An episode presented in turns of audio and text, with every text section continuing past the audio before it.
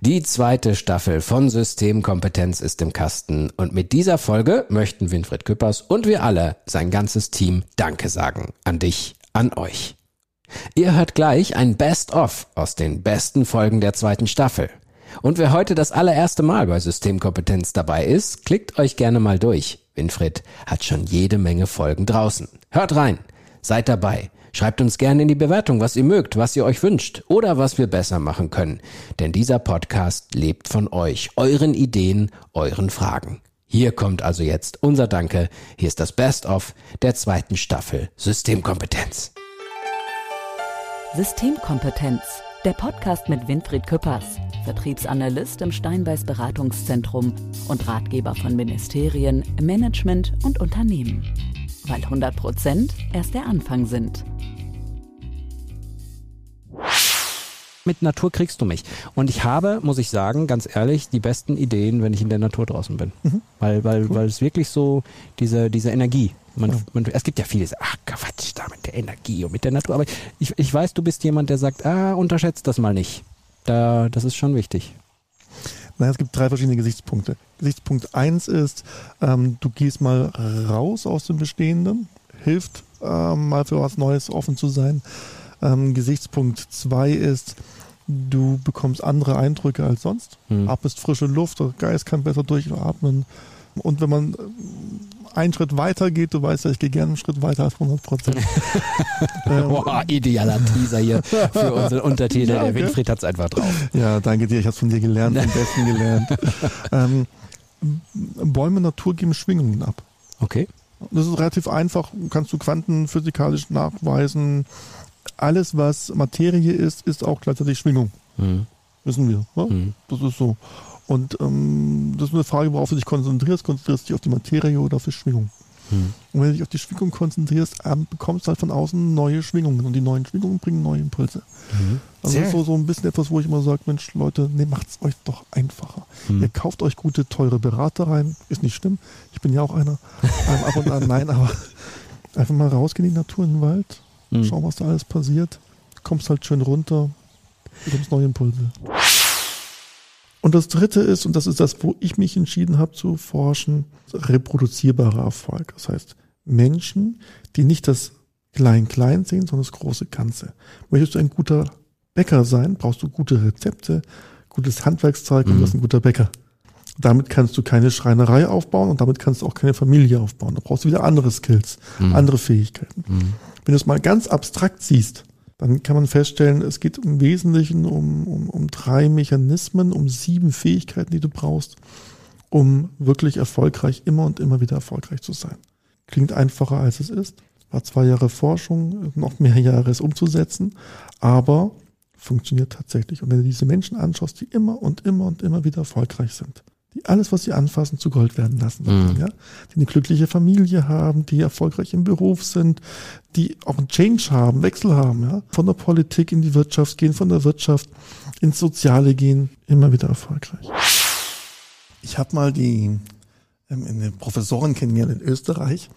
Äh, die hat mir eine nette Geschichte erzählt. Und zwar ähm, Thomas Gottschalk, kennst du ja auch. Ja. Ähm, kennst selbst du. Komm, Thomas Gottschalk ist im Radio groß geworden. mit Günther Jauch. Ja, ja, stimmt, genau. Mhm. Meine Tochter kennt ihn nicht mehr. Mhm. Ich habe vor kurzem gesagt, kennst du Thomas Gottschalk? Wen? das, da merken wir, dass wir alt geworden ja. sind. Welcher YouTube-Channel ist denn das? Ja, ja, genau. Ähm, auf jeden Fall Thomas Gottschalk, der hat früher immer, wenn er rauskam, die Hände so verschränkt vor der Brust. Mhm. Und dann dachte man, wow, was für eine Demut. Mhm. Der Mann war offensichtlich früher so nervös, dass er nicht richtig sprechen konnte.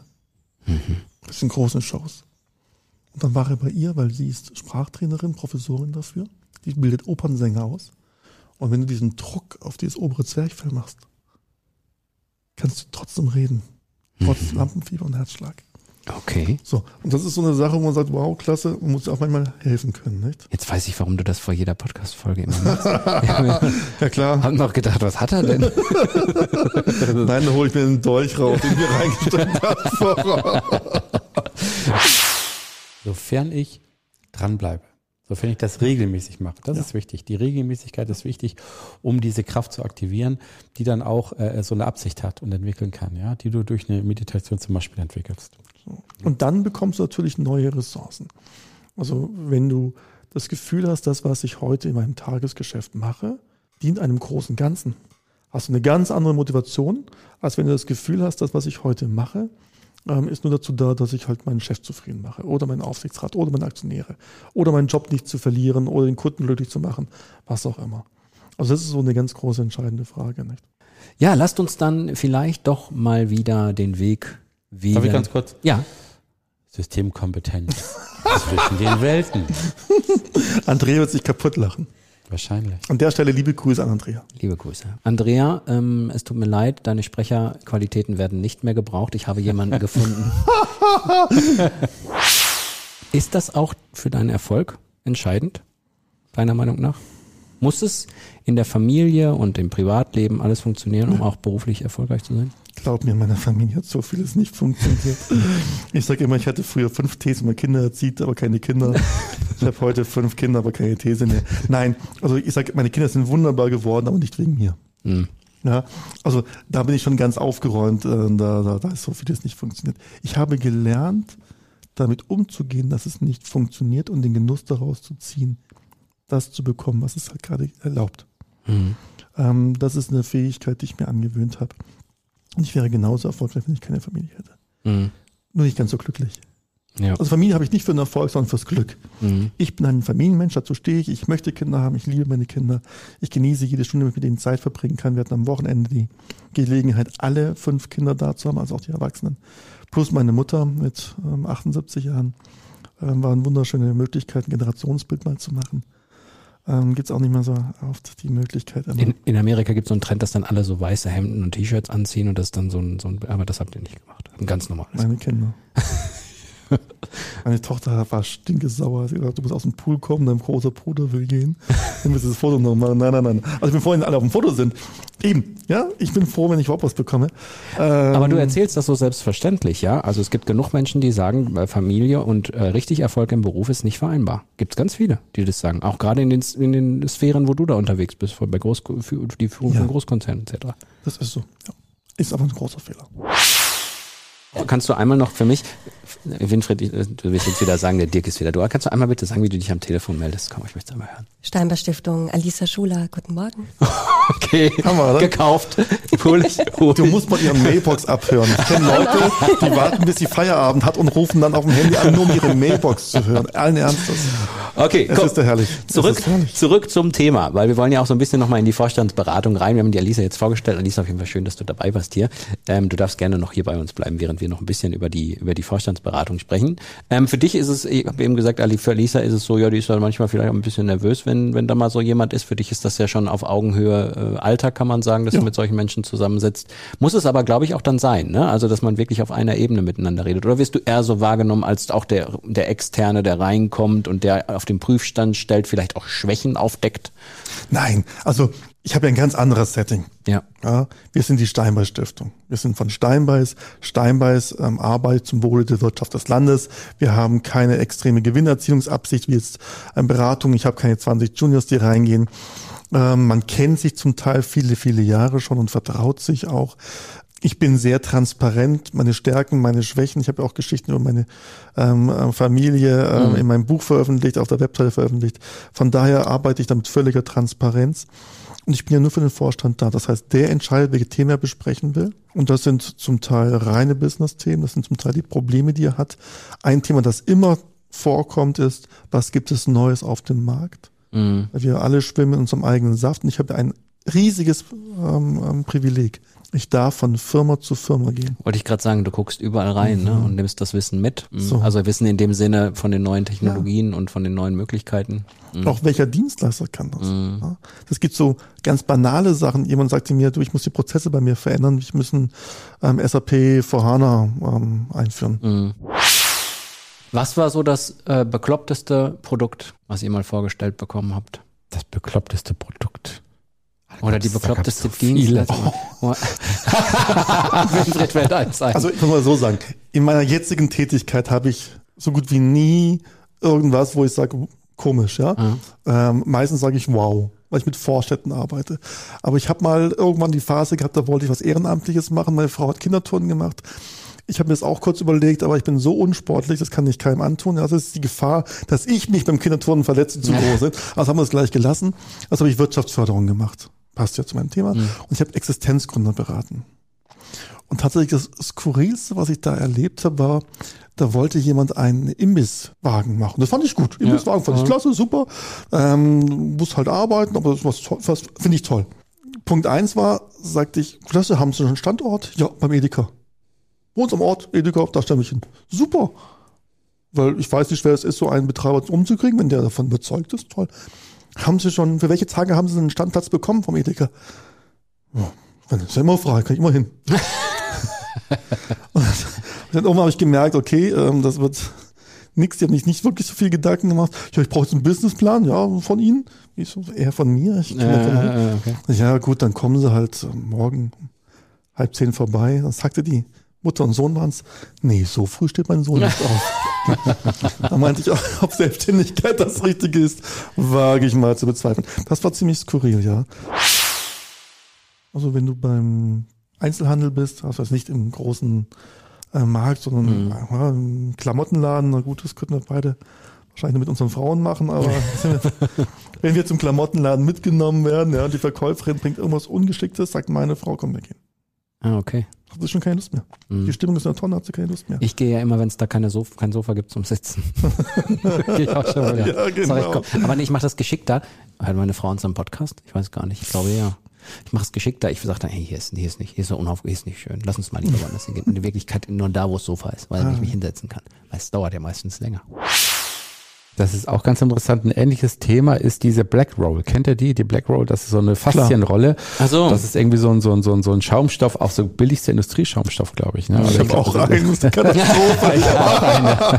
meine, meine Osteopathin, meine Physiotherapeuten haben mich ausgelacht. Ja, aber du sitzt gerade, habe ich so im Vergleich zur ersten Stoff, habe ich das Gefühl, nein? Du sitzt ja, gerade.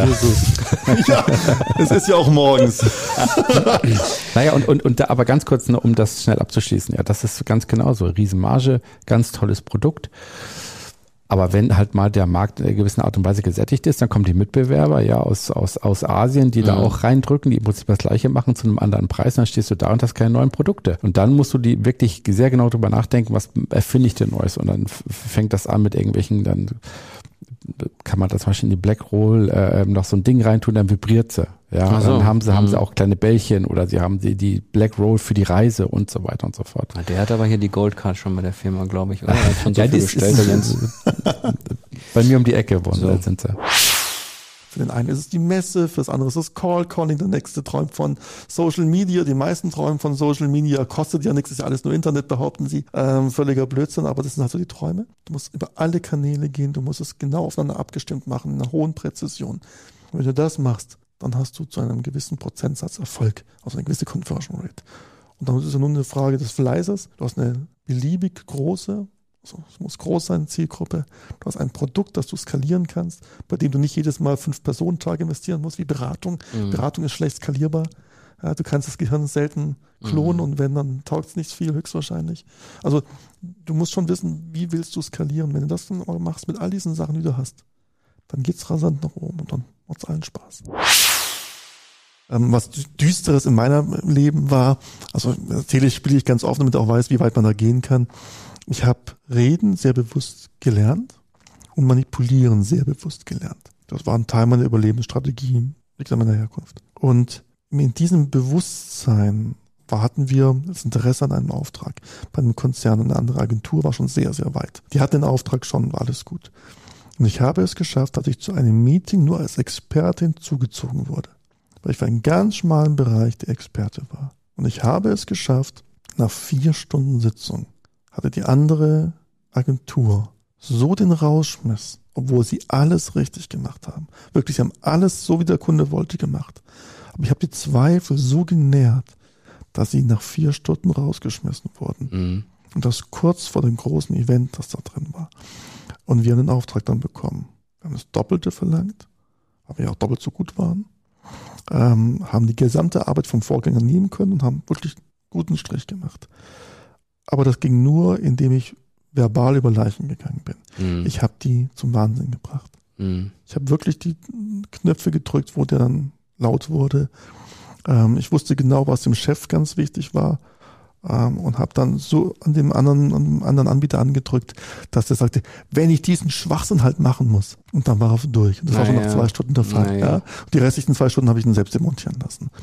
ähm, aber ich bin nicht stolz drauf. Und du hattest eben mal angedeutet, dass das Thema Netzwerken ist natürlich dann auch entscheidend, ne? dass man wirklich auch ein Mensch ist, mit der, der offen ist, der da, der da wahrgenommen wird auch und der dann auch aktiv mal sich genau anschaut, welche Kontakte möchte ich jetzt mal intensivieren. Ne? Ja, also Netzwerken ist das A und O. Ohne Netzwerk kommst du nicht nach oben.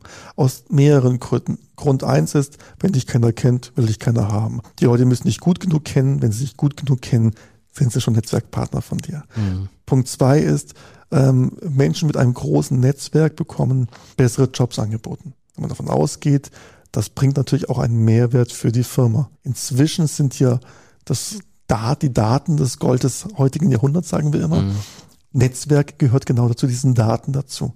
Ich bekomme permanent äh, oder immer wieder mal gute Jobs angeboten, ähm, gute Vorstandsbereiche angeboten. Nicht, weil ich der beste Mann wäre, um Gottes Willen, da gibt es viel bessere wahrscheinlich, weil ich ein Netzwerk habe. Mhm. Weil ich bekannt bin, weil ich Leute kenne, weil man mir zutraut, dass ich eine Firma auch da positiv in den Mittelpunkt rücken kann. Also ganz oft habe ich ja auch äh, Manager, die sagen, hey, ich möchte Karriere machen, ich möchte was anderes machen, ich möchte in Aufsichtsräte rein, kannst du mir da helfen? Und dann gibt es meistens Mittagessen, da hat man weniger Mithörer. Ähm, und dann machen wir es auf dem Bierdeckel oder auf Serviette. Also was ich in meinem Leben Servietten vollgeschrieben habe, ja, das ist schon der Hammer. Halt. Äh, ich habe mal jemanden, einen Kollegen gehabt, der hat mir Bierdeckel geschenkt mit meinem Namen oben drauf, beschriftet von Winfried. Ähm, Sehr gut. Solche Spielchen. Kapitel 5. Mhm. Die Überschrift lautet, Hauptsache es funktioniert. Ja, das klingt erstmal gut. Okay? Klingt nach dir. Klingt nach mir. so habe ich es auch geschrieben, ich gebe es dazu. Bei mir ist es die Natur, die meine Kreativität anregt. Ich bin hier am Bodensee hinaus an den See und am Ufer entlang gegangen. Ich habe mich in der Therme ins heiße Wasser gelegt und in die Ferne geschaut, wo sich vor dem Horizont die Schweizer Berge abzeichnen. Dort finde ich den Zugang zu meiner Kreativität und habe zum Beispiel in der Sauna dieses Buch geschrieben. Das hatten wir übrigens mal in einer, das fand ich ja, das fand ich ja sehr lustig mit dem Laptop. Dafür wurde ich von Kollegen bereits aufgezogen. Aber ich stehe dazu. Visionen entstehen nicht im Büro zwischen den Akten. Vielleicht sind es bei Ihnen ja andere Dinge, die den Fuchs in Ihnen wecken. Hierbei muss man kurz erklären, dass das Kapitel Der Fuchs geht um heißt, damit man das versteht. Vielleicht Powernapping, während außerhalb Ihres Büros das Hamsterrad kreist. Oder Sie holen sich jemanden dazu, der Ihnen hilft, Ihr System herunterzufahren und aus dem Alltag herauszutreten. Vielleicht ein Masseur, ein Medium, das Sie auf eine Seelenreise schickt, einen Hypnotiseur, vielleicht einen Mentalcoach. Vielleicht holen Sie sich kreative Menschen an Ihre Seite, die Sie inspirieren. Denn ein kreatives Umfeld lässt auch bei Ihnen die Kreativität wachsen. Öffnen Sie sich Menschen, die für ihre Kreativität berühmt sind, Erfindern, Künstlern, kreativen Wissenschaftlern wie Einstein, Innovatoren wie ein Steve Jobs. Gehen Sie zum Beispiel in Biografien auf die Entdeckungsreise nach den Quellen der Kreativität und Inspiration. In der Bibel ist es Gott, der die Menschen inspiriert. Bei Naturvölkern sind es schamanische Reisen, die den Weg zu neuen Ufern offenbaren. Oder im Falle der Beatles ein Guru. Aber was auch immer sie wählen, Hauptsache, es funktioniert. Da haben wir den Satz wieder. Ja. Haben wir gerade ja auch schon mal angedeutet, finde ich auch wirklich wichtig. Finde ich auch schön, dass du solche Passagen in dem Buch mal drin hast. Und die Geschichte mit der Sauna, darüber hat sich meine Frau kaputt gelacht. Dass du da mit dem Laptop in die Sauna ja. durftest. Ja? Gibt eine Therme, die ich kenne, wo es möglich ist. Ja. Sage ich jetzt auch nicht schon wieder, welche das ist, sonst das wird zu viel voll. Werbung. Wobei wir können uns ist eigentlich so voll. Das ist meine Sorge. Die ist immer so schön angenehm leer. Ach so. Ja, das ähm, hier im Bodensee lebt sich ja sowieso schön. Aber ähm, ich glaube auch, was man ähm, nicht unterschätzen darf, diese Kreativität, wenn die verloren geht, geht halt auch die Fähigkeit, auf Krisen zu reagieren, verloren. Mhm. Dann reagieren wir zwar irgendwie und managen die Krise, aber wir sind nicht mehr proaktiv. Und das ist ähm, sehr, sehr schwierig dann. Und ähm, eine der, der häufigsten Fragen, die ich in den letzten Jahren bekomme, ist, was können wir anders machen? Was ist Innovation? Ja, mhm. wie können wir uns frisches Blut reinholen? Es gibt Corporate Startups, also Firmen, die Startups bei sich ansiedeln, um diesen Jungbrunnen dabei mhm. zu bekommen.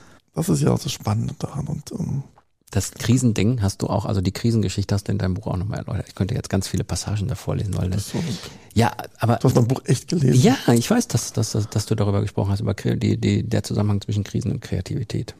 Also von daher ist ähm, diese, diese Polarität des Gehirns absolut spannend. Systemkompetenz, der Podcast mit Winfried Küppers, Experte in Wissenschaft, Wirtschaft und Politik. Weil 100 Prozent erst der Anfang sind.